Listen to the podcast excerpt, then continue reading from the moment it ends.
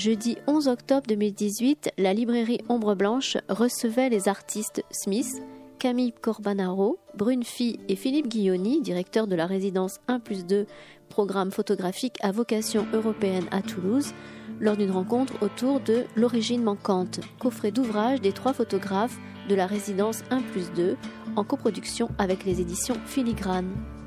La séance était présentée par Dominique Roux, enseignant, critique et historien de la photographie.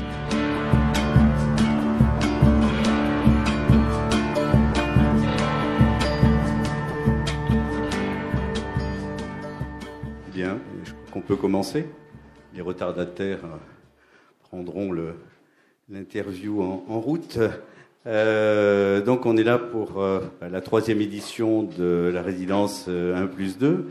Euh, qui, a, euh, bah, qui a un petit peu changé hein, de, dans son histoire. Je poser la question à, à Philippe, mais il me semble que entre la première année et puis cette année-là, euh, le propos s'est plus concentré. Euh, bon, au départ, c'était une résidence qui permettait de travailler sur le patrimoine matériel et immatériel de Toulouse.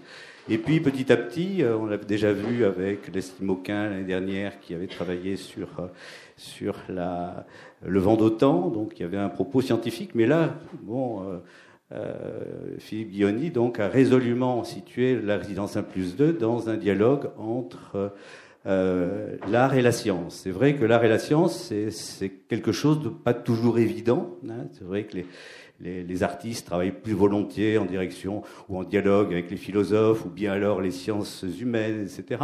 Euh, là, vraiment, bon, euh, c'est un, une résidence qui euh, va, je pense, compter parce qu'elle elle, elle, se donne pour objectif vraiment d'interroger, de créer des ponts justement entre euh, l'art et la photographie, bien sûr, mais au sens large, on va le voir avec le travail de, des photographes, et puis la science.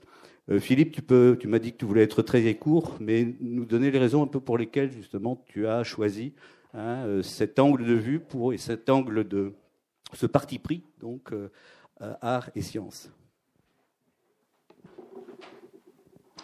Merci Dominique. Je vais faire, je vais aller à l'essentiel et répondre à ta question. Merci déjà à la librairie Ombre Blanche, à Christian Torel et Hélène Cardona de nous accueillir depuis le début, c'est-à-dire depuis 2015 dans une présentation comme ça, euh, conviviale, sereine, calme et détendue de, des trois ouvrages. Donc on va parler surtout des trois ouvrages aujourd'hui, du coffret de cette collection de Toulouse. Pour répondre à la question de Dominique, et c'était une, réflexion qui était présente depuis la première année, depuis la première édition en 2016, on le faisait sans le dire, là on le dit, on le fait.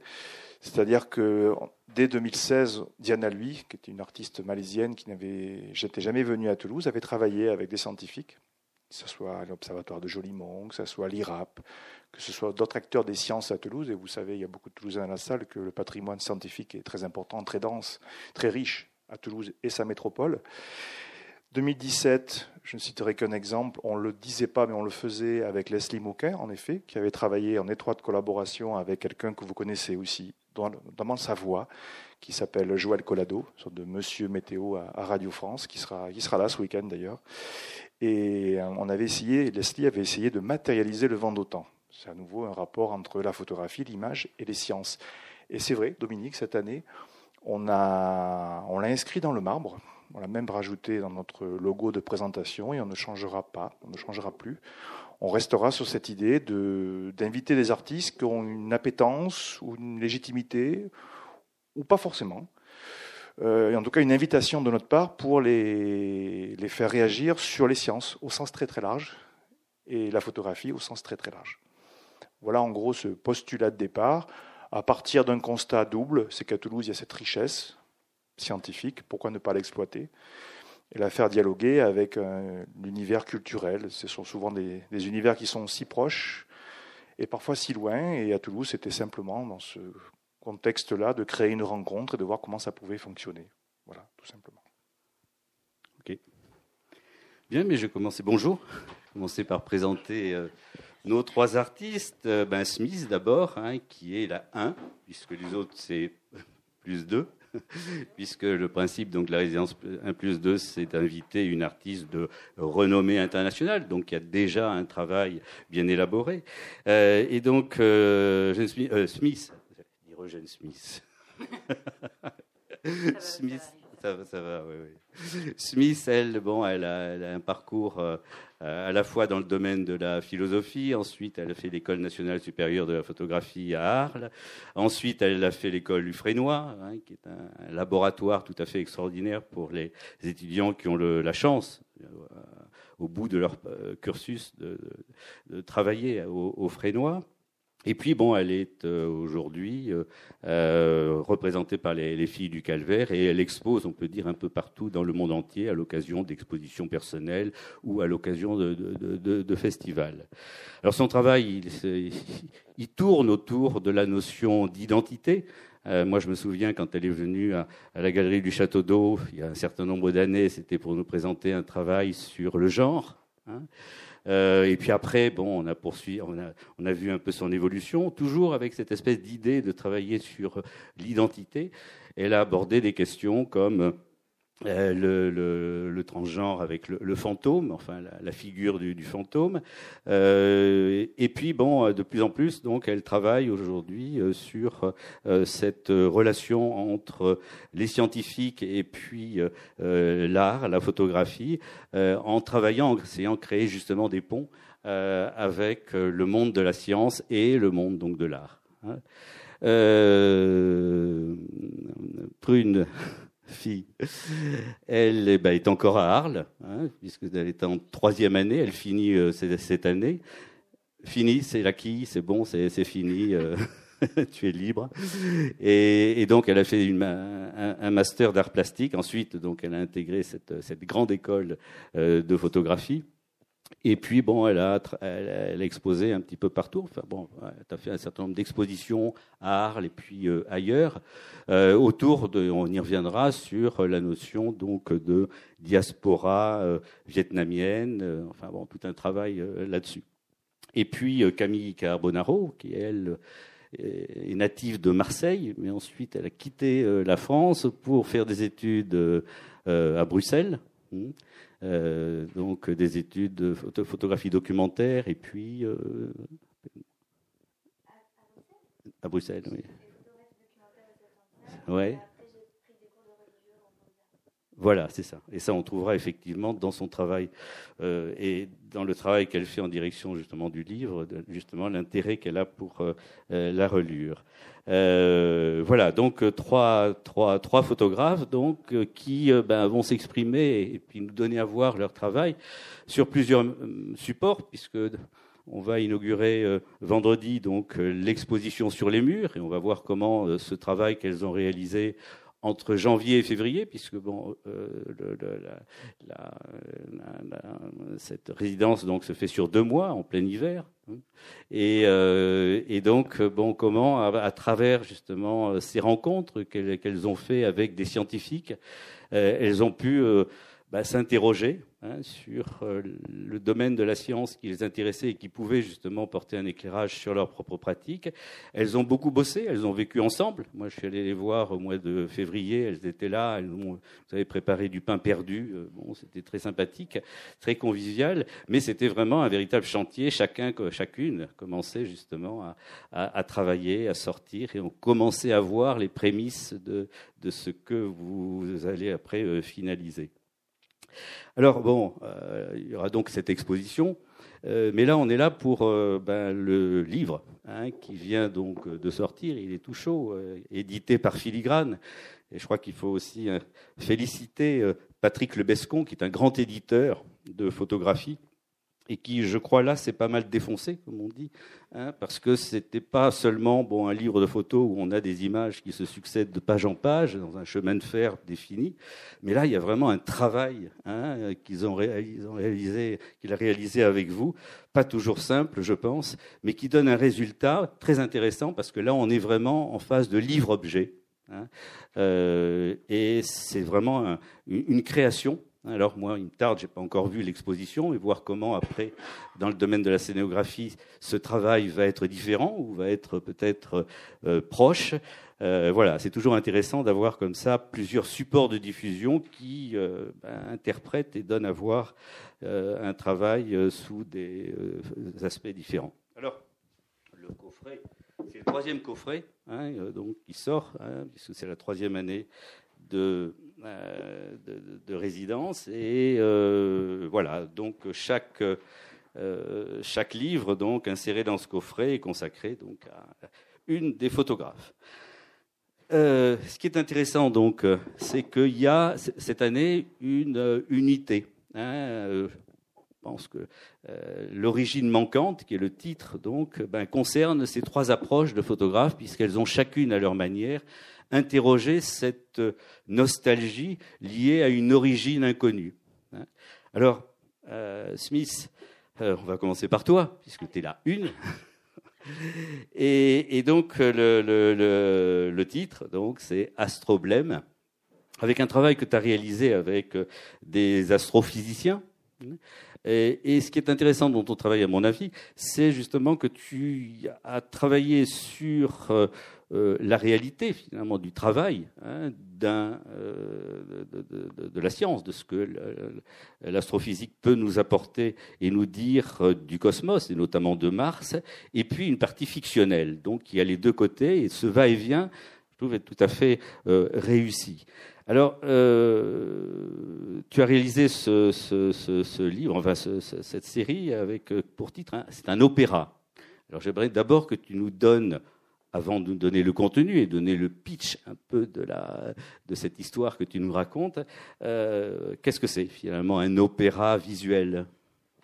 Alors, euh, donc astroblème, donc c'est le titre de ce livre. Astroblème, c'est un mot qui désigne en fait un cratère, enfin l'espace euh, occupé par la trace d'une météorite qui est tombée sur Terre ou qui est tombée sur n'importe quelle autre planète. Donc c'est généralement un astroblème et la plupart du temps un cratère. Des fois, les météorites choisissent de tomber sur des gens ou sur des voitures.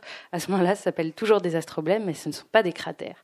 Et euh, ce qui m'intéressait avec euh, le, le, enfin, le, fait de venir dans cette résidence et de pouvoir travailler avec des scientifiques, c'est justement euh, de pouvoir confronter un regard euh, de quelqu'un qui n'est pas scientifique, mais qui aime la science et qui ait découvert la science à travers la science-fiction essentiellement. Et avant que je vienne, Philippe Guilloni m'avait parlé d'un laboratoire qui s'appelle l'IRAP, donc qui est situé ici à Toulouse et qui est dirigé par Sylvestre Maurice, qui avait donc, comme, comme Philippe le disait, déjà travaillé l'an dernier avec Diana Lui. Et donc cet homme est un astrophysicien spécialiste de Mars. Euh, et euh, j'ai eu l'occasion et j'ai eu la chance de pouvoir visiter son laboratoire et de voir ce sur quoi ils étaient en train de travailler. Et euh, Diana l'an dernier avait euh, été fascinée, enfin il y a deux ans avait été euh, fascinée par les outils utilisés par les physiciens euh, pour pouvoir effectuer leurs mesures, pour pouvoir faire leur travail, et avait utilisé un de leurs un de leurs appareils pour produire des images photographiques.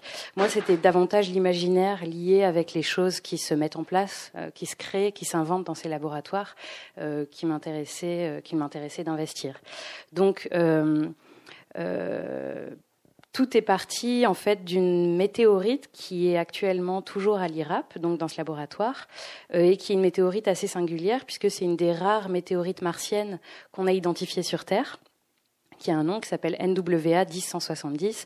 NWA, ça veut dire Northwest Africa, et c'est le nom d'un des textes qui est dans le livre, et qui désigne en fait l'endroit où on l'a trouvé. Et 1070, c'est la nomenclature qui permet de définir que cette météorite est identifiée par euh, euh, des euh, caractéristiques géologiques singulières qui font qu'elle est reconnaissable entre, entre toutes. Et cette météorite a une histoire assez singulière puisque euh, donc elle est tombée, on ne sait pas exactement quand, dans le désert euh, nord-africain. Elle a été trouvée par quelqu'un qui l'a ensuite vendue au marché noir, un chasseur de météorites assez connu en France, s'appelle Luc Laben, et qui lui, euh, ayant conscience de sa valeur, l'a apporté au musée d'histoire naturelle, ce qui est la bonne démarche quand on trouve une météorite en général pour l'authentifier et pour éventuellement la classifier. Et euh, cette météorite a été découpée en trois. Elle a été identifiée comme appartenant donc à la planète Mars. Visuellement, elle ressemble un petit peu à un morceau de goudron. Elle est toute noire et un petit peu grise à l'intérieur. Euh, j'ai pu la photographier parce que donc elle a été coupée en trois. Une partie a été euh, conservée par la Cité de l'Espace pour pouvoir euh, pour leur collection. Une partie va être donnée à Thomas Pesquet. Je vais expliquer pourquoi. Et euh, une autre partie va être en fait renvoyée sur Mars. Et donc l'idée c'est que ils ont coupé cette météorite. Une partie a été donnée à Thomas Pesquet simplement à titre presque ludique en fait pour qu'il l'emmène avec lui lorsqu'il est parti pour la première fois sur l'ISS l'année dernière. Et donc, dans toute l'histoire connue des météorites, c'est la seule qui a eu la chance de sortir de son orbite martienne, d'être attirée par l'orbite terrestre, de tomber sur Terre, de repartir en, dehors de notre orbite euh, autour, de, autour de notre planète et de redescendre sur Terre. Donc ça déjà, quand Sylvestre m'a raconter cette histoire. Je trouvais ça très drôle et en même temps assez émouvant parce que ça permet à cette espèce de petit morceau que nous, de pierre que nous on peut voir comme un vulgaire caillou, mais qui en fait est peut-être chargé d'une histoire qu'on est incapable encore de comprendre et d'identifier, mais qui raconte finalement l'histoire de cette de cette planète qui jusqu'à présent nous est inaccessible, en tout cas à l'homme. On ne peut pas y aller directement. Et euh, le projet, c'est qu'en fait, euh, un morceau de cette petite météorite va repartir en 2020 avec le nouveau robot qui va être envoyé sur Mars par l'IRAP sur la planète Mars. Donc en fait, euh, moi, ce avec quoi j'ai voulu travailler, peut-être même plus qu'avec les physiciens avec le laboratoire, c'est avec cette météorite même. C'est-à-dire, j'ai fait sa connaissance, je l'ai rencontrée, j'ai pu la, prendre dans ma main, et là, je me suis dit, très bien, je suis là pour communiquer avec ce, morceau de caillou, cette météorite. Et euh, donc, pour répondre euh, à ta question, c'est à ce moment-là que je me suis dit qu'est-ce que je vais pouvoir faire pour euh, offrir quelque part quelque chose à la planète Mars comme elle, elle nous a offert. Elle nous a envoyé ce petit messager cosmique qu'est cette météorite NWA 1070. Eh bien, je vais lui composer un opéra. Or, on est dans une résidence photographique, donc ce sera un opéra photographique en images et qui va à la fois être euh, composé pour euh, raconter l'histoire de cette météorite et en même temps qui est un cadeau à cette météorite parce qu'on va lui dire cet opéra, lui conter, lui chanter, lui montrer et quand elle repartira sur Mars, elle sera quelque part chargée de, de cette histoire-là. Donc tout ça pour dire qu'on est, c'est un opéra, mais qu'on est totalement dans de la science-fiction et quelque chose de poétique, et que le travail en lui-même est, pas un travail que moi je qualifierais de art science, mais plutôt d'un regard poétique sur ce que sur, sur un objet scientifique en fait qui est la météorite. Et cet opéra, tu l'as composé avec un livret de euh, Rafmag, donc. Oui, c'est ça. Alors Lucien Rafmag, c'est un écrivain avec lequel euh, j'ai eu la chance de travailler sur quasiment tous mes précédents projets euh, de fiction. Il y a eu plusieurs films qu'on a écrits ensemble, en fait, et un spectacle de danse aussi dont il a écrit les, textes. Que c'était un spectacle qui avait aussi un caractère un petit peu opératique dans le sens où il y avait des scènes jouées et des scènes chantées. Et euh, donc j'ai fait appel à lui, je lui ai raconté cette histoire dès que j'ai, su que j'allais travailler là-dessus. J'ai eu envie d'avoir une dimension textuelle à l'intérieur du livre, euh, qui moi n'est pas la partie qui m'amuse le plus. Donc je préfère travailler quand je travaille sur d'autres disciplines que la mienne, qui est l'image, avec des gens dont c'est la spécialité, donc danseurs, musiciens, écrivains, scientifiques par exemple. Et euh, donc ce qu'on a fait, c'est qu'on a écrit en fait à la manière, on a commencé par écrire cet opéra, donc qui est en trois actes. Euh, et chacun contient entre deux et trois chants euh, qui racontent dans une première partie l'histoire de la météorite, dans une seconde partie l'histoire du personnage qui est le personnage central de cet opéra qui s'appelle H, et qui est interprété par un photographe toulousain qui s'appelle Eri Manavi. Et, euh, et, la troisième partie raconte en fait leur, leur rencontre impossible.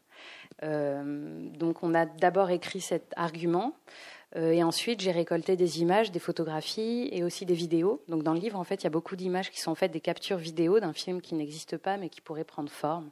Peut-être plus tard. En tout cas, pour l'instant, je voulais rester dans l'idée de photographie et science. Donc, il n'y a que des, que des images fixes. Euh, en tout cas, à cette étape du projet. Et, euh, et, le texte est fait pour donc être, être interprété, à mon avis, pas par un chanteur ou une chanteuse, mais plutôt par une machine donc des voix synthétiques, des choses comme ça qui, euh, qui raconteront, qui chanteront cet opéra peut-être dans le futur. Donc cette résidence est un point de départ à un travail beaucoup plus élaboré que tu finaliseras dans d'autres conditions. plus élaboré, je ne sais pas, mais en tout cas là, disons que c'est l'étape, c'est le, on en est à l'étape vraiment photographique. Euh, c'est comme si, c'est comme si vraiment c'était un livret. C'est pour ça qu'on l'a appelé euh, un livret d'opéra ou photographique. Je ne sais plus quelle est la formule finalement qui a été retenue, mais en tout cas, l'idée c'était que ça peut exister sous cette forme-là. C'est-à-dire que pour mm. moi, c'est un, le livre est un projet en soi, mais qui, euh, comme un texte de théâtre euh, ou comme une partition de musique, appelle ensuite à une interprétation que effectivement j'aimerais bien mettre en scène. Alors un concept que tu mets en avant, c'est la notion de décidération. C'est un terme qui est peu, on connaît quand on est sidéré, on voit ce dont on parle. Mais la décidération, est-ce que tu peux nous dire un petit peu euh, en quoi ça consiste? Alors c'est littéralement l'inverse de la sidération, c'est-à-dire que la désidération, c'est un terme qui n'existe pas, que j'ai inventé avec un, autre euh, astrophysicien qui s'appelle Jean-Philippe Usan, qui travaille à l'Observatoire de Paris. Euh, et en fait, c'est un terme qui est apparu au fil de nos conversations, et c'est ma rencontre avec ce, cet astrophysicien qui m'a vraiment donné le goût de, de, travailler avec des scientifiques, en fait. Euh, on a fait ensemble un projet qui s'appelait Saturnium et qui est paru euh, l'an dernier, qui était déjà musique, euh, fiction et photographie.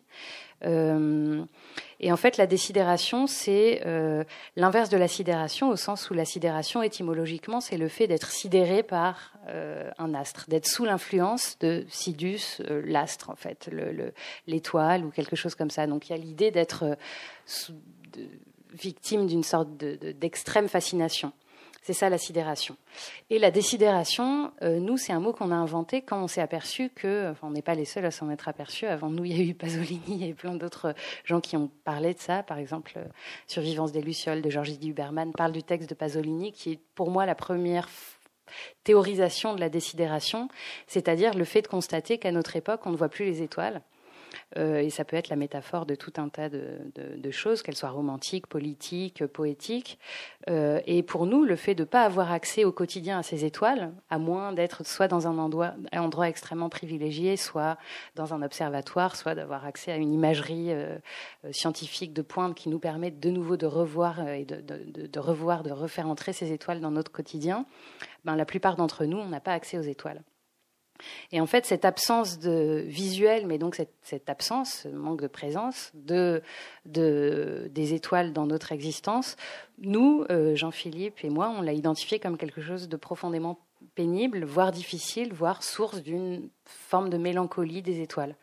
Et en fait, euh, c'est là qu'on en vient à l'origine manquante, c'est que euh, aujourd'hui, la thèse scientifique la plus solide euh, qui explique la présence de la vie sur notre planète, contrairement à, la plupart des planètes qu'on a eu l'occasion d'approcher ou d'observer, la vie nous aurait été apportée par les météorites qui tombant sur Terre et portant des acides aminés éventuellement nécessaires à la création de la vie, auraient d'une certaine façon fécondé euh, notre planète et, euh, in fine, nous aurait donné naissance. On est en train de la détruire, on est en train de détruire cette planète. La NASA, nous laisse une trentaine d'années à vivre. Donc, cette espèce de rapport comme ça, complètement tordu à, notre origine, m'a donné envie de, donner un concept, d'inventer un concept qui est la désidération. Donc, l'absence de contact avec notre, notre cosmos originaire, euh, cette rupture comme ça du cordon ombilical et cette destruction finalement de, de tout ce que les météorites nous ont permis de construire, nous ont permis de, créer sur la planète. Et de, donc c'est quelque chose qui est profondément lié au deuil et à la mélancolie. C'est ça la décidération. Et donc euh, on a décidé avec Lucien quand on a inventé ce projet Astroblème de faire de H, le personnage central de l'opéra, un décidéré c'est-à-dire quelqu'un dont le manque de l'origine cosmique, euh, le manque de, son origine cosmique comme ça dans son quotidien l'empêche euh, de vivre. Et donc, euh, pour l'histoire, la, partie fictionnelle, H. et donc va essayer de substituer un fragment donc de, la météorite et c'est à ce moment-là qu'il est il est aveuglé parce qu'il y a dire un petit peu ce qui se passe Alors H oui ça peut être ça peut être un, humain aussi mhm. peut-être. Les décidérés sont peut-être pas des humains là on n'est on n'est pas tout à fait d'accord encore sur ça. Mais donc H décidéré a trouvé un seul remède. Donc ça, c'est le, remède potentiel qu'on a inventé à la décidération, c'est de renouer avec le cosmos. Donc ça peut être, dans la réalité, euh, euh, de prendre des mesures écologiques et de faire en sorte qu'on voit de nouveau le ciel et que le ciel soit de nouveau présent, ou de manière plus fictionnelle, le remède donc qu'on a inventé, euh, c'est de se faire implanter des morceaux de météorites. Donc en s'implantant des, des, météorites à l'intérieur de notre organisme, on recrée finalement ce lien perdu avec notre origine cosmique et on se soigne, on se residère. On a comme ça des, des, shots au moment des injections de météorites de, de, de cette matière, euh, de cette matière euh, cosmique, matricielle d'une certaine façon, et c'est ce que souhaite faire H en ayant identifié dans la météorite NWA 1070 présente à l'IRAP la météorite qui pourrait le guérir. Et donc tout part de ça, euh, d'une sorte de quête de, du personnage de H pour cette, de cette météorite. Il va s'infiltrer à l'IRAP pour essayer de la dérober. Et euh, cette météorite, la manière dont elle va être envoyée sur Mars, en fait, c'est qu'elle va faire partie du prochain robot euh, qui est équipé d'un système qui s'appelle ChemCam. Le prochain s'appellera SuperCam et qui est donc le, ce, ce, robot créé ici à Toulouse, à l'IRAP, qui permet, en fait, en tirant un laser sur les pierres présentes sur Mars, d'en identifier euh, immédiatement, grâce à cette machine, euh, la composition chimique et donc de pouvoir dire que sur Mars, il y a, je ne sais pas, de la goethite, du calcaire, peu importe quel type de pierre, et éventuellement de détecter des traces d'eau et donc de dire il y a eu ou il y a de l'eau liquide euh, euh, sur cette planète. Et donc ça tire un laser. Et le personnage de H n'est pas au courant du fonctionnement de cette machine. Au moment où il essaye de prélever le morceau de météorite qui sert à étalonner en fait cette machine, le laser lui brûle les yeux. Il devient aveuglé. Et là on plonge plus, plus clairement dans la science-fiction. Il devient, il entre dans un espèce de, de, de, de délire euh, dans lequel il perçoit des voix cosmiques. Donc tous les chants qui font partie de ce livre sont en fait des chants du cosmos qui lui parviennent, comme si en étant euh, euh, assommé par ce tir du laser, il avait accès à d'autres dimensions. Et il va décider, en fait, de se, presque comme, euh, presque comme un mystique, de devenir lui-même euh, la trace, l'astroblème ouais. de ce, cette météorite qui ne, sera plus présente sur Terre puisqu'elle va repartir sur Mars. Donc il en deviendra euh, comme une espèce de moine, en fait, la trace, le, le, gardien, la mémoire sur Terre, en fait. donc astroblème, l'astroblème dans cette histoire, c'est H. D'accord. Ce qui explique peut-être aussi le traitement de tes images, l'aveuglement comme ça, avec des photographies effectivement qui sont toujours très très denses, hein, aussi bien les images euh, couleurs représentant donc euh, tous ces instruments de, liés à cette, cette recherche, dire, dans le cosmos. Euh, donc des images très très denses, hein, en couleur euh, ou noir et blanc, c'est ça, ça, ça répond, on peut dire, à cette idée qu'il y a eu à un moment comme ça un aveuglement, une perte de vue. Et... Ouais. Disons que c'est dans, dans, la matière même de l'image, faire comprendre qu'on n'est pas dans, une, dans un visuel qui se donne immédiatement, mais qu'on est dans une image qui est filtrée par la psyché, par l'imaginaire, par l'aveuglement aussi euh, de H. Donc euh, toutes les images sont en fait euh, le, quelque part le journal psychique de H. C'est-à-dire c'est pas la réalité qui est donnée directement, mais c'est euh, euh, son histoire. Et quand on le voit lui sur les images, c'est le, le, miroir quelque part qui lui, qui lui, est renvoyé par ces voix, ces ondes cosmiques qui le, qui le en fait. En tout cas, avec, le personnage de, H, euh, tu as trouvé vraiment un acteur qui correspond tout à fait, on peut dire, à, l'idée. J'ai pensé un peu à un petit prince noir, celui de Saint-Exupéry, Dessine-moi un mouton, etc., qui vient des, étoiles comme ça. Euh, voilà. Donc, un très beau texte, on y reviendra peut-être, mais on va passer à peut-être dans l'ordre. Moi, je, voilà, je décide que c'est toi après. J'espère que tu m'en veux pas. Euh, bon, on redescend un petit peu sur Terre, mais on reste dans cette idée ben, de la euh, de, de, de, la nostalgie euh, d'un territoire que finalement on a laissé derrière nous. Et toi, Camille, bon, c'est un travail que tu as fait, bon, qui tient à ton, au problème de l'immigration, ou de, de, quatre générations maintenant. Euh, ta famille est arrivé en France hein, et donc a été obligé, sinon de renier en fait, de quitter l'Italie et puis pour euh, s'adapter à la France, se réussir une forme d'assimilation, hein, euh, ben ils ont été obligés effectivement quelque part hein, d'oublier. cette, cette, leur origine. Et toi, alors c'est quelque chose aussi qui est important dans ta démarche, c'est que ça te travaille au point, dire quelque part, de euh, de te faire souffrir. Il y a une idée de souffrance dans ton travail. C'est pas une simple quête intellectuelle, euh, voilà, sur une archéologie comme ça visuelle, mais c'est quelque chose à un moment. Tu pars du fait que voilà, ce manque d'italianité, c'est ce manque de rapport et de conservation de tes origines, voilà, t'as fait souffrir, et c'est à partir de là que ta démarche photographique commence.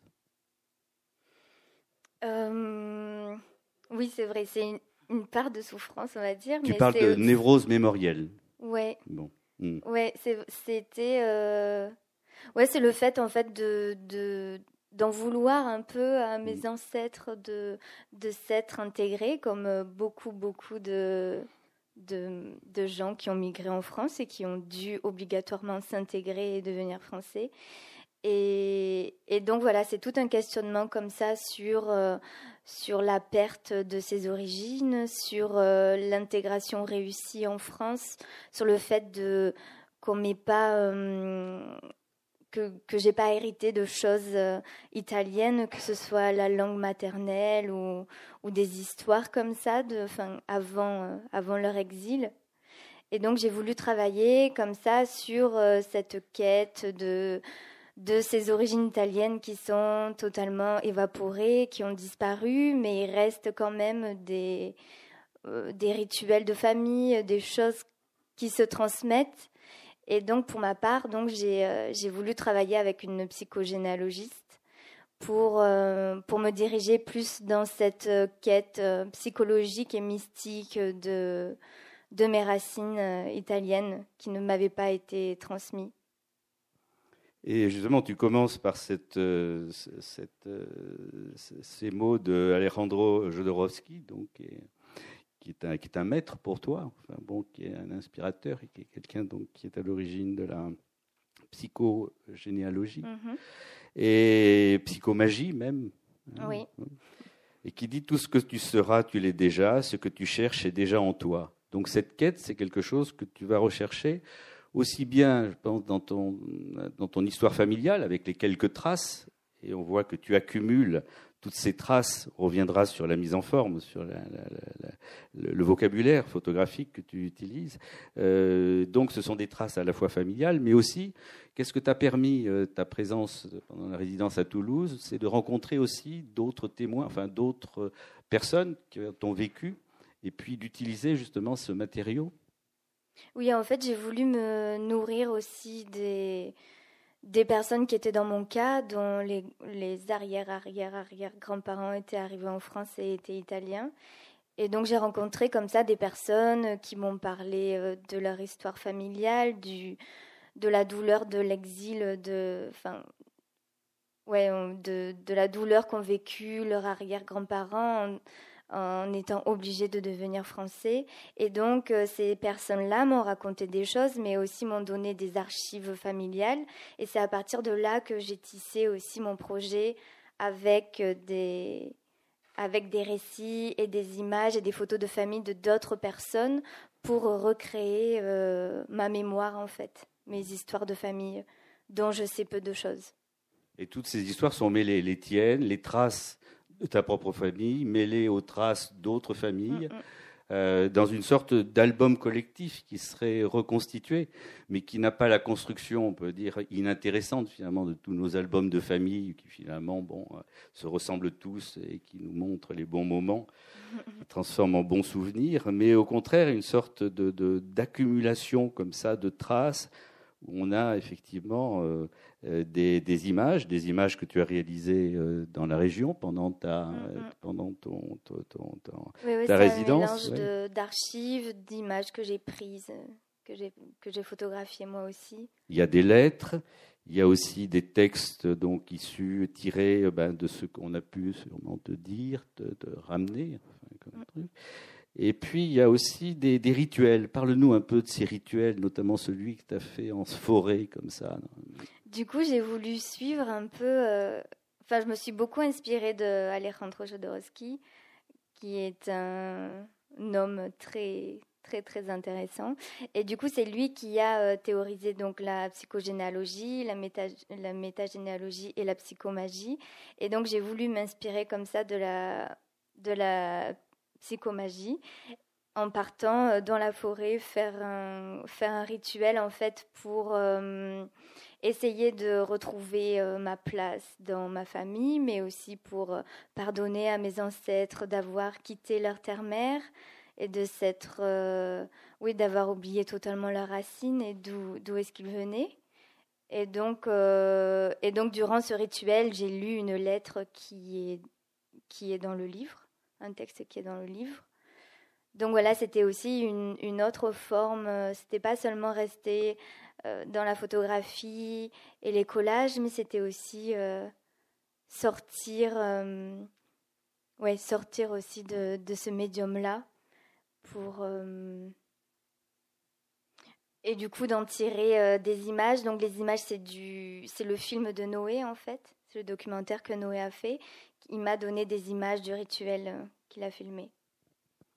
Et alors, ce qui est intéressant, bon, c'est la richesse de la manière dont tu mets en perspective l'écriture, euh, ces lettres retrouvées, ces images donc que tu as réalisées pendant la résidence, ces images tirées d'albums de famille, et tout ça, ça se, c'est cousu.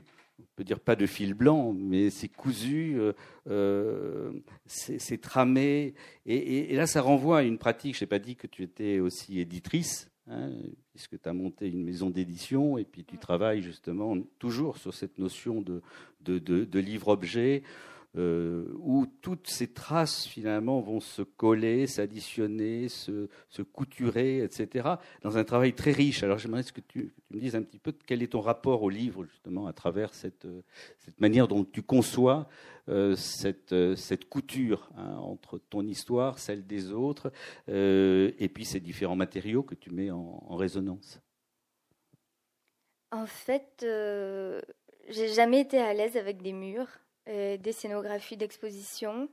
Et à partir du moment où j'ai découvert la reliure, et les différentes impressions et le papier, c'était évident que, que mon travail devait être montré dans ce, genre d'objet.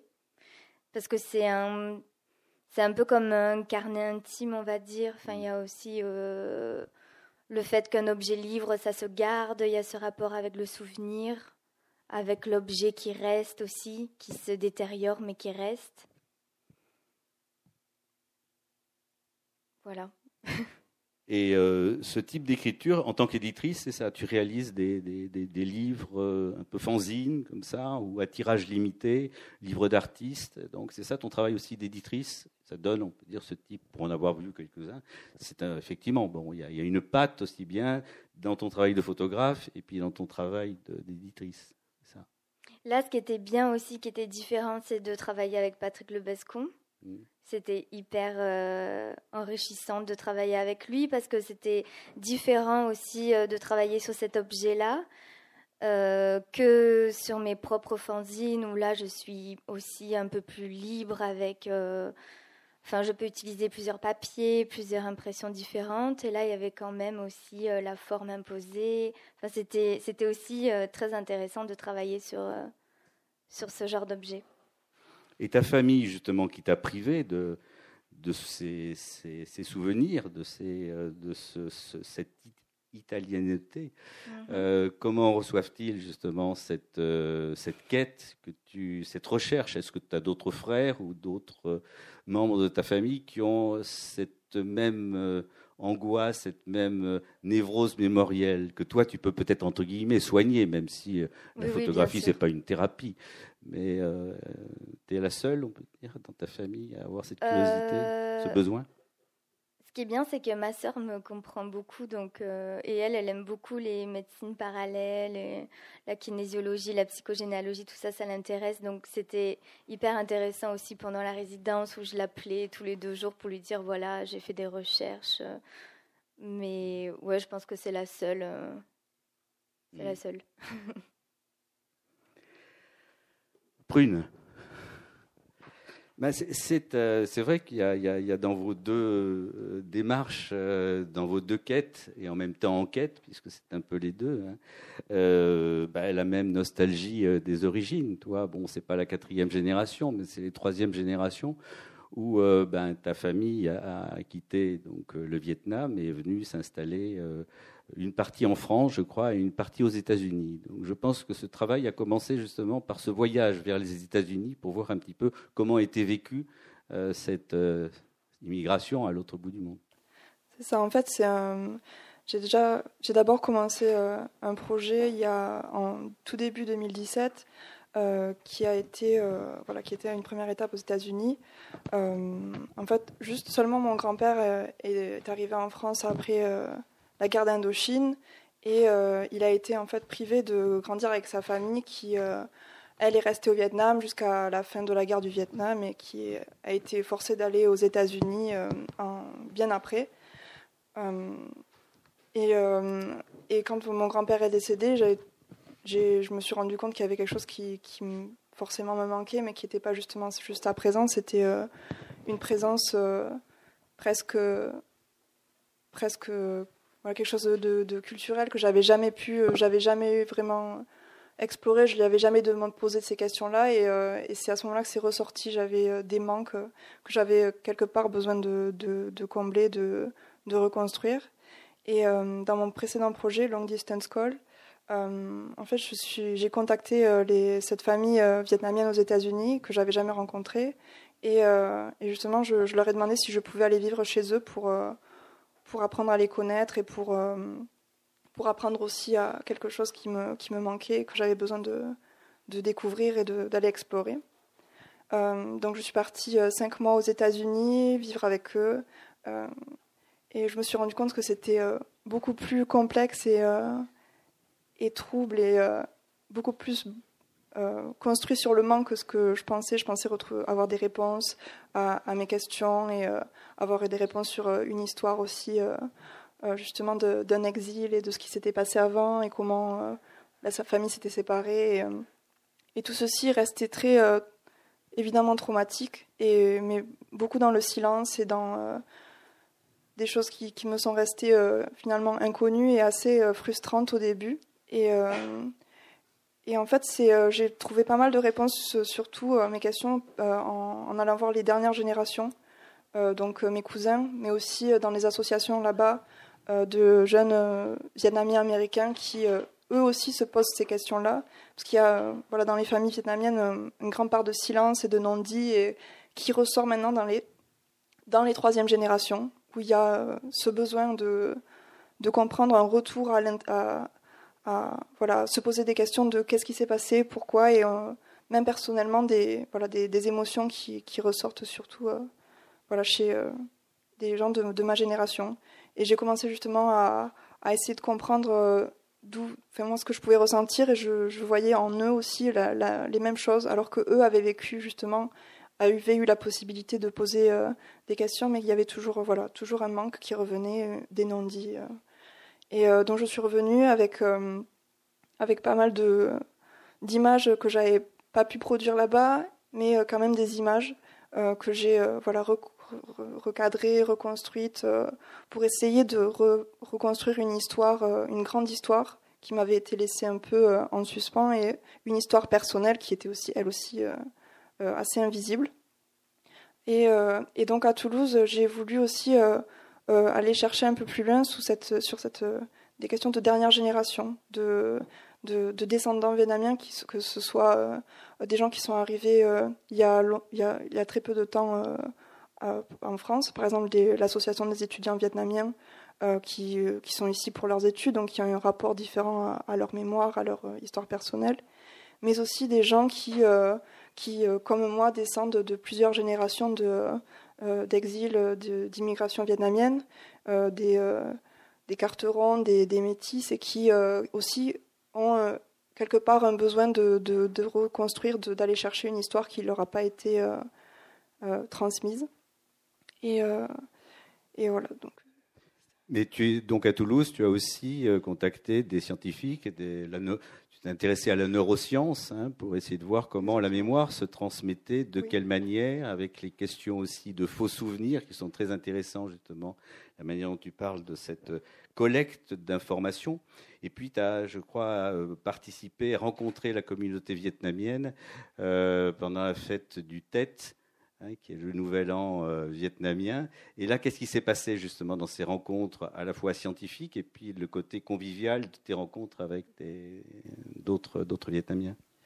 Euh, J'ai rencontré euh, surtout deux personnes qui m'ont beaucoup aidé à comprendre ces processus mémoriels, qui ont été Monsieur Lasserre, qui est un neurologue qui m'a beaucoup appris sur les processus de mémoire et aussi euh, Pascal Roulet, qui est un, professeur en neurobiologie, euh, qui lui euh, s'intéresse énormément aux faux souvenirs, ou comment, en re-répétant encore et à nouveau un souvenir, au bout d'un moment, il peut justement venir se des choses peuvent venir se greffer sur souvenir ou se modifier voilà, au cours de ces répétitions. Par exemple, dans, le, dans quel circonstance ce souvenir est rappelé, avec quelle personne. Il y a toujours des petits éléments qui peuvent venir se greffer ou qui peuvent justement partir et qui, à la fin, peuvent venir créer quelque chose de quasiment fictionnel, narratif dans le souvenir, qui est un vrai souvenir, mais qui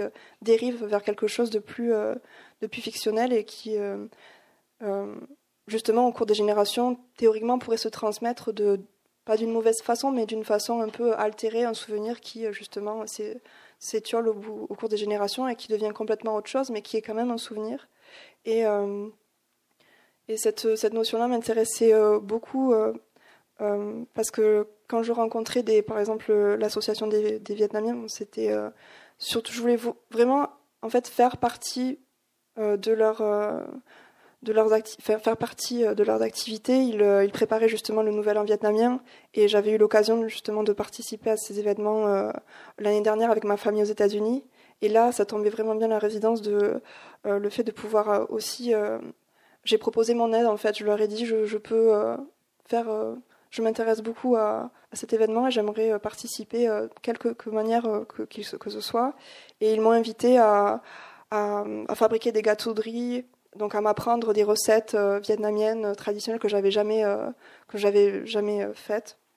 Et aussi à, en fait à défiler avec les tenues traditionnelles à la salle des fêtes de, Toulouse. Et donc en vraiment en les bras de, de leur association et, et, en me faisant participer à, à, vraiment tout. Et, et, et, je me suis rendu compte que justement sur cette nouvelle génération c'est ils reconstruisent une mémoire euh, qui leur a pas été transmise, mais ils reconstruisent une mémoire entre, euh, entre nouvelles générations en voulant perpétuer des recettes que, euh, qui leur ont été justement montrées par leurs leurs parents ou leurs grands-parents.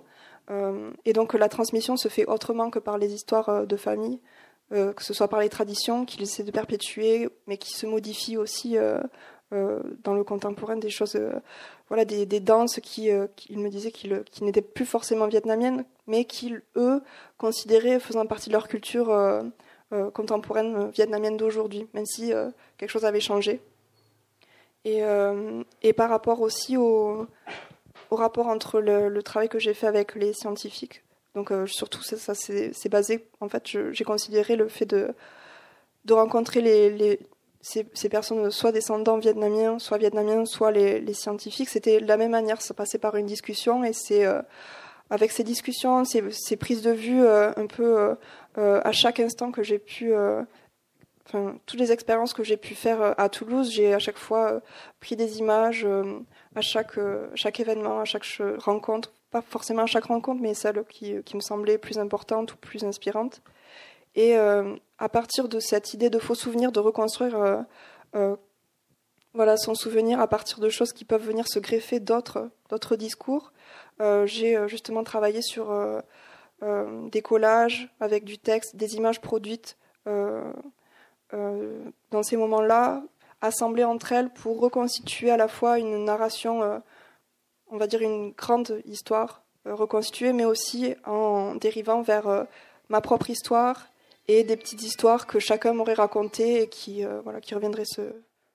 Voilà, parce que ce qui est tout à fait étonnant, certes, bon, dans, dans, ton, dans ton, livre, dans ton travail, il y a, ça alterne euh, des portraits, il y, a, il y, a, des gestes aussi, la gestuelle euh, importante, et, et, puis il y a donc cette transposition plastique justement qui passe par le photomontage, plutôt le photocollage, et la manière de greffer aussi, c'est peut-être l'idée, de justement ces, ces, traces comme ça que tu vas euh, par le photomontage, le photocollage, justement, euh, en faire un véritable langage. Avec euh, ce qui revient souvent, c'est d'abord les couleurs. Hein, on voit du rouge, du noir, de l'or.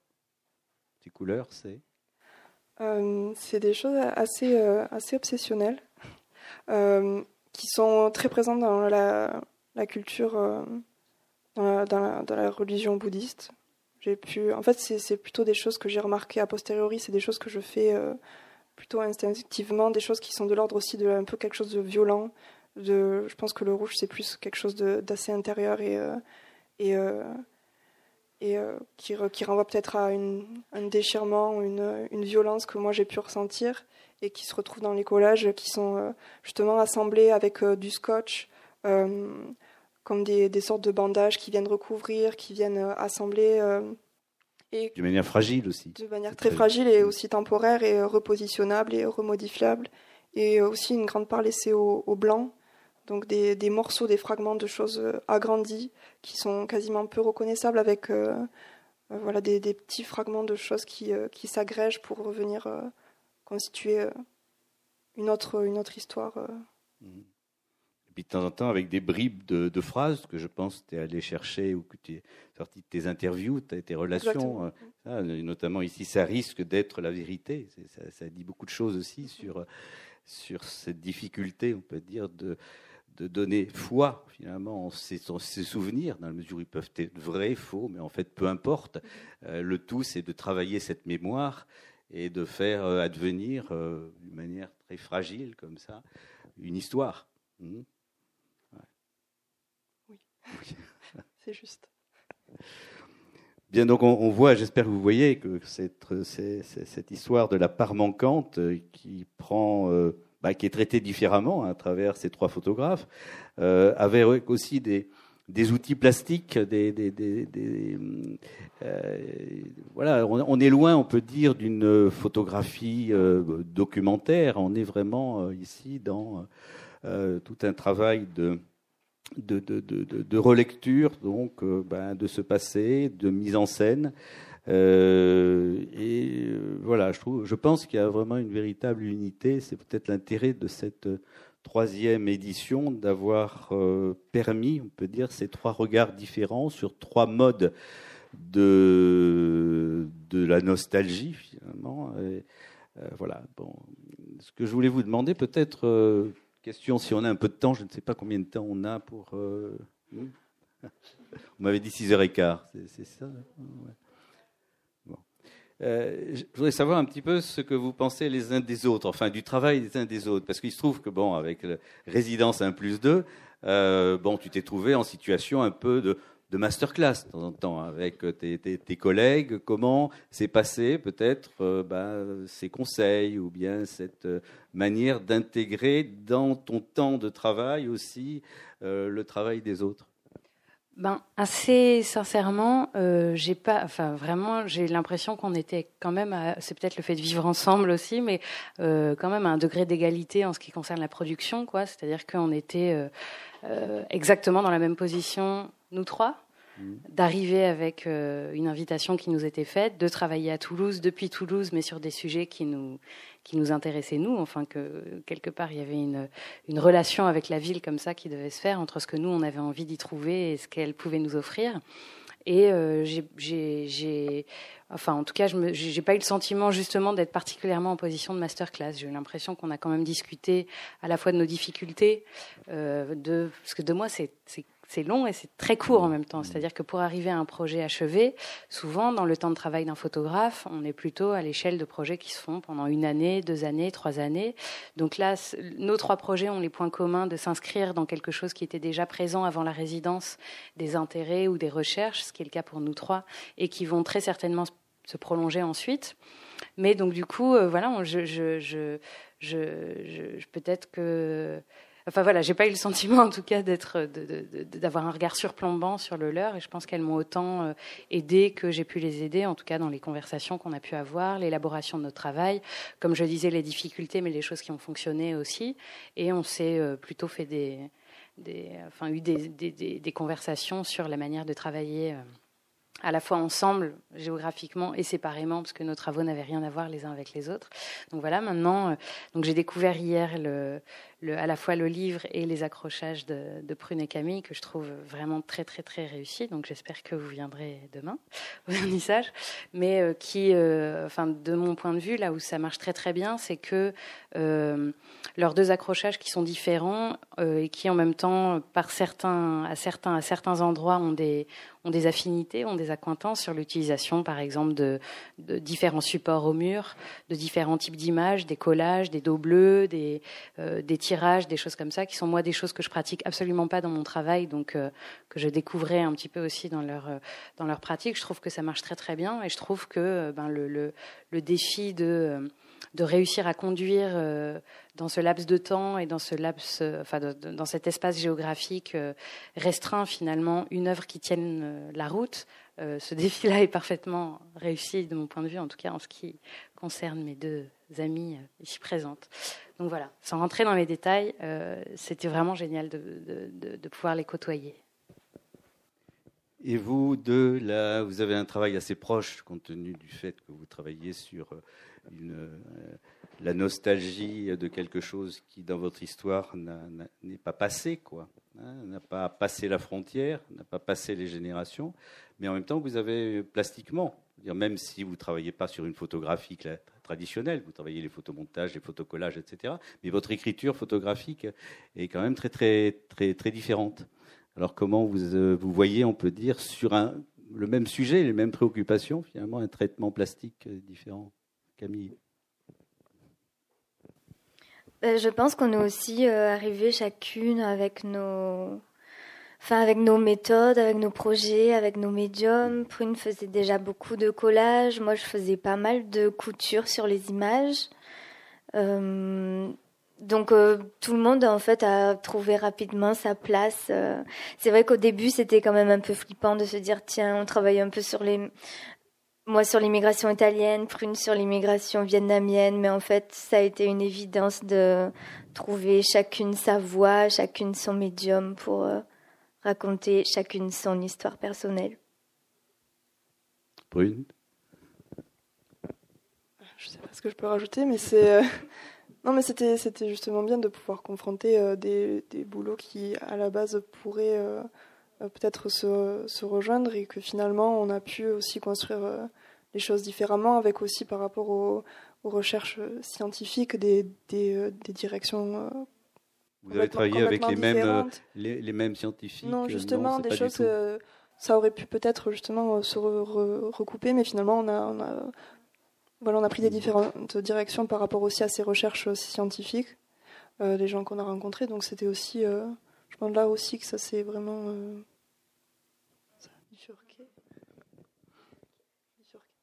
En tout cas, il y a un très beau film que vous pourrez voir, découvrir euh, vendredi, euh, euh, le jour du vernissage, et que j'ai pu visionner hier, ben, un film sur la résidence. Alors, l'année dernière, il y avait un film qui était beaucoup plus à caractère documentaire, où on voyait les trois photographes travailler avec leurs outils, leurs manières, etc. là, ça va peut-être beaucoup plus loin, puisque je trouve que dans le travail de, de Nestor, donc, qui a réalisé ce, ce, film, euh, on sent bien à la fois justement la manière dont il y a cette espèce de cohabitation hein, dans cet appartement où chacun, chacune affiché, accroché. J'ai vu que beaucoup de, je vous ai vu un peu enfin accroché partout. C'était et puis en même temps ça, retrace bien justement la, démarche de chacune des photographes par rapport à leurs propos. Voilà, donc ça, on pourra découvrir ça vendredi. Euh, euh, vendredi à partir de 18h30. Alors je vous laisser la parole pour euh, les quelques minutes si vous avez des questions euh, à poser à, à, Prune, à, Camille et à Smith. Moi, j'aurais une question à vous deux. je voulais savoir si c'était vos parents qui avaient immigré ou vos grands-parents? moi, c'est mon, mon grand-père paternel qui, qui, a été forcé de, à venir en France. D'accord. Et moi, c'est beaucoup plus loin. C'est le grand-père de ma grand-mère. Euh, du côté de mon grand-père, euh, c'est ses parents. Et du côté de mon père, c'est encore autre chose. Et là, par contre, c'est le flou total. Donc, je ne sais pas du tout. Voilà. Donc, je ne sais plus quelle était la phrase euh, que tu avais soulignée, Dominique. concernant les souvenirs, qui, qui, était, je trouve, qui, non, c'est pas Jodorowsky, je crois. Euh, je l'ai vu passer, je crois que ça. Non, c'est pas de Jodorowsky. Hein. Il y a Pascal Rouillet qui se posait la question justement. Ben, je le lis parce que je trouve bien ce, texte en exergue. On est souvent persuadé que nos souvenirs sont conformes à la réalité. Les informations stockées dans nos cerveaux peuvent être exagérées, déformées, transformées. Pire, certaines sont créées de toutes pièces. C'est ce que l'on appelle les faux souvenirs. Ces souvenirs dérivent de l'incorporation d'éléments imaginés lors du rappel des vrais souvenirs. Dans un réseau neuronal, rendus malléables, ceux-ci sont fragilisés et deviennent euh, modifiables. Puisqu'on en est persuadé de la véracité de tels souvenirs, ils ne sont pas alors des mensonges. Oui, c'est très bon, c'était ça, mais ça risque d'être la vérité. Voilà, ça risque d'être la vérité, et ça, ça m'a interpellé parce qu'effectivement, là, vous, vous êtes dans une notion de, toutes les deux d'ailleurs, hein, de, de, mise en danger quelque part, à travers une recherche que vous faites, mais qui remonte sur deux ou trois générations, ce qui est assez incroyable, quoi. Euh, c'est comment vous avez réussi à, nourrir euh, un côté qui est pas très gai non plus. Euh, donc c'est cette notion de risque, moi, qui, m'interpelle. Dans mon cas, je pense que le risque, c'était surtout d'accepter qu'il y avait des manques et que ces manques n'étaient pas forcément négatifs. Et qu'il fallait justement accepter et construire sur ça, sur le manque. Et c'est surtout. voilà, les recherches que j'ai faites à Toulouse, c'était aussi sur ça, sur euh, comprendre aussi euh, comment le manque était, euh, comment les autres pouvaient faire l'expérience du manque et comment je pouvais reconstruire autre chose qui, qui, était une vérité sans être la, la vérité. Ben, moi, en ce qui me concerne, j'ai l'impression, pour la façon, enfin, la manière dont je regarde la science, mais les sciences euh, aussi humaines, la philosophie, etc., c'est que euh, ce sont des savoirs qui se fondent toujours sur une part de fiction. C'est-à-dire que la philosophie, si on vient à ses origines, en tout cas la philosophie occidentale, si on lit Aristote, Platon, Socrate, ce sont des fictions, ce sont même des science-fictions, ça se passe souvent dans l'espace, ça se passe souvent dans un monde euh, supralunaire où sont situées par exemple les idées, etc. Pour, la, pour les sciences dures, c'est un petit peu la même chose, c'est-à-dire que les, les révolutions euh, galiléennes, coperniciennes, etc. nous apprennent à chaque fois que la science ne correspond pas aux fictions qu'on sait sur lesquelles on avait basé notre savoir jusque jusqu'au moment de ces révolutions. Donc du coup, euh, j'ai toujours l'impression que la fiction vient en support, en renfort euh, de la pensée en fait. De toute façon, enfin nous les humains on fonctionne comme ça, on se raconte des histoires et puis on arrive à les vérifier et puis d'un seul coup les technologies nous dépassent ou le, monde nous dépasse et on finit par en fonder de nouvelles.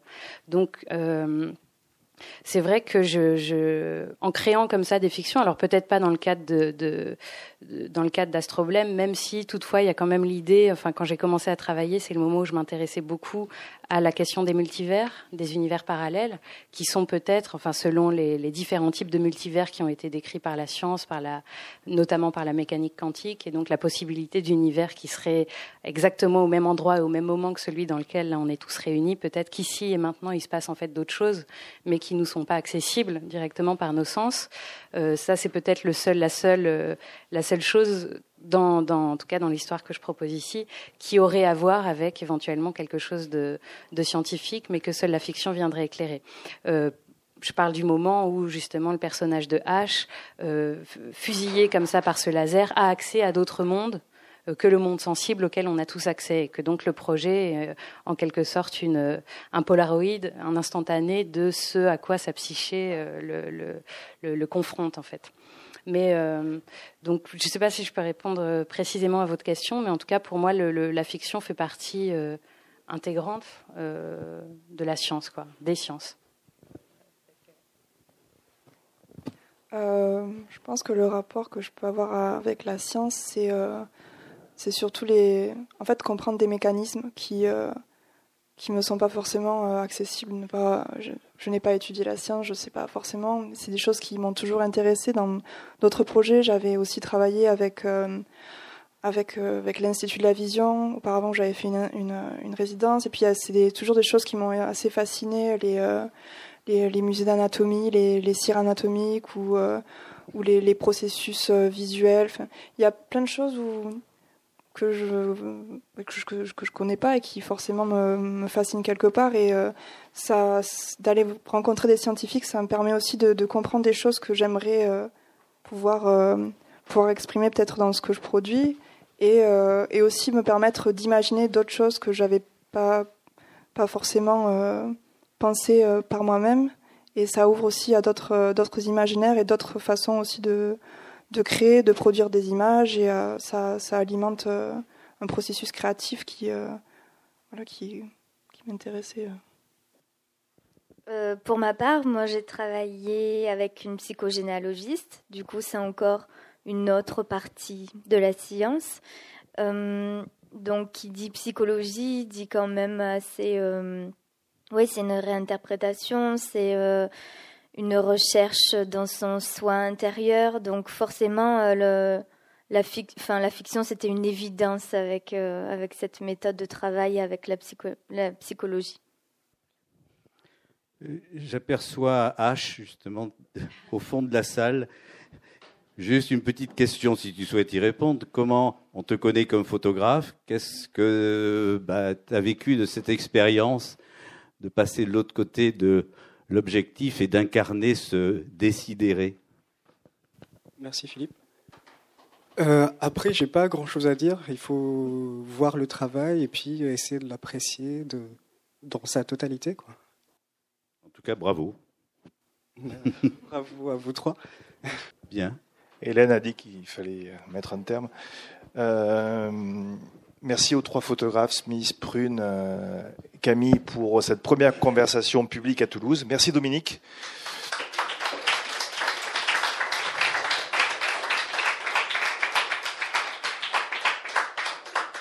non seulement Dominique a relevé le jeu de l'oralité, mais aussi euh, a écrit euh, de nombreux textes dans ce coffret édition 2018.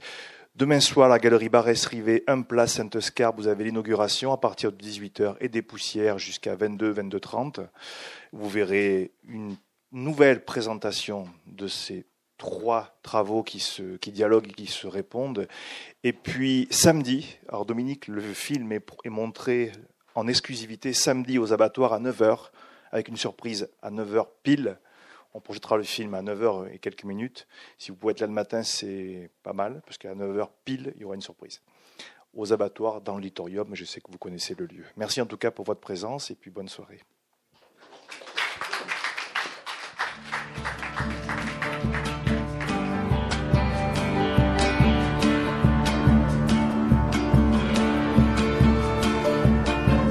Venez d'écouter une rencontre enregistrée à la librairie Ombre Blanche le 11 octobre 2018 autour du programme photographique de la résidence 1 plus 2 et de son ouvrage coproduit avec les éditions Filigrane, L'origine manquante.